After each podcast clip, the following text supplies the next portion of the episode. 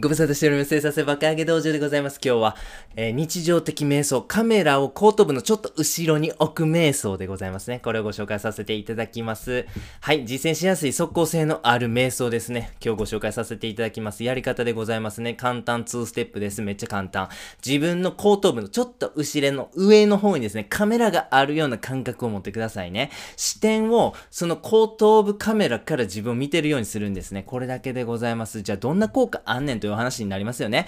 怒りや悲しみ、嫉妬、怠慢などから自由になれるということでございます。つまりどういうことかと申しますと、理想の状態を僕たちはキープしたわけなんでございますが、それを阻害してしまう要因から逃れることができるんですね。ということで、結果的に常にいい状態になりますよということでございます。えいい状態になったら天国ですよというコンテンツも作りましたんでね、よかったら合わせてご確認ください。自分を他人事で見れる、まさにね、よく言われるメタ視点でございますよ。これね、すっごいメリットあるんですよ。そしてこのメタ視点を獲得する瞑想が今日ご紹介する瞑想なんでございますね。ということでコツでございますね。RPG をしているように自分を観察する。これがね、コツでございます。RPG ってロールプレイングゲームですよね。ファイファンとかね、ドラクエとかありますよね。皆様も一回はプレイされたことあるんじゃないでしょうか。あれって画面の中の主人公たちをですね、コントローラーを使って操作しますよね。で、その主人公キャラですね、それが自分でまさにですね、操作されてる視点で生きると。何かこう神というかそのあなた自身というか人間に操作されて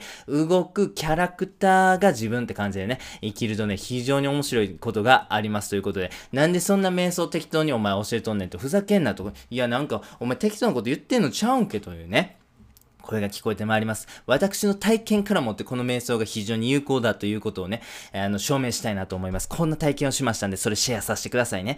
怒りが発生してしまった時があったんですよ。もうめちゃくちゃ情けない俺は、なんでこんなしょうもないことで怒ってるんだっていう風にね、後悔しましてね、振り返り瞑想っていうのをやりました。どんなことをするかと申しますと、怒りが出た場面ですね。そこを振り返ってイメージするんです。で、その場面で、その僕は怒りを出してしまったけど、本来僕が取るべきだった理想の行動をイメージすると、怒るんじゃなくて謝るとかね、そういう風な理想の行動をイメージする。そして実際にイメージの中で自分がその行動を取る。このイメトレですね。やるんです。繰り返すんです。そしたらだんだん納得できてくるんですよ。あ、絶対同じ場面になったら僕は冷静に謝ることができるな。そこまでですね、納得できるまで繰り返すんですね。そして振り返り瞑想を終えます。そして日常生活に戻ります。不思議なんですけど、同じような場面がですね、数日後にね、起こったんですよ。で、で同じ場面があった時に、あ、これ前あったぞということがね、え気づけまして、その時からですね、視点がメタ視点になったんですよ。なんか、他の人がカメラで追ってて、で、自分もそのなんかカメラの映像を見てるみたいなね、変な感覚がありました。そうするとですね、なんか、自分のことなんですけど、他人事のように感じてですね、感情が変化しなかったんですよ。だから怒りに苛まれて、えー、変な行動をとってしまうとかもなかったし、素直に心から謝ることができたんですね。ということで、これめちゃめちゃいいいやんということでございます。常日頃からメタ視点で生きることができればですね、めちゃめちゃ理想の状態で生きれること、その時間がですね、1分1秒でも長くなるということなんです。ぜひ皆様そういうね、えー、このメタ視点で生きるということね、やってみてください。結論でございます。メタ視点で生きれば常に理想の状態で生きられると。怒りに足を引っ張られることもないし、嫉妬に苦しむこともない。怠惰さに襲われることもない。常に自分の目標に向かって猫まっしぐら状態でございます。これがが最強なんですよ。それをサポートしてくれる今日ご紹介した、えー、カメラを後頭部のちょっと後ろに置く瞑想ですね。こちらやってみてくださいということでございました。最後にやってみようのコーナーでございます。日常的瞑想。カメラを後頭部のちょっと後ろに置く瞑想をご紹介させていただきました。結論、怒り、悲しみ、嫉妬、怠慢などから自由になれるということでございますね。瞑想ってやっぱ僕たち座ってやるイメージあるじゃないですか。でも日常生活の普通に生活する中でやる瞑想というものもあるんですね。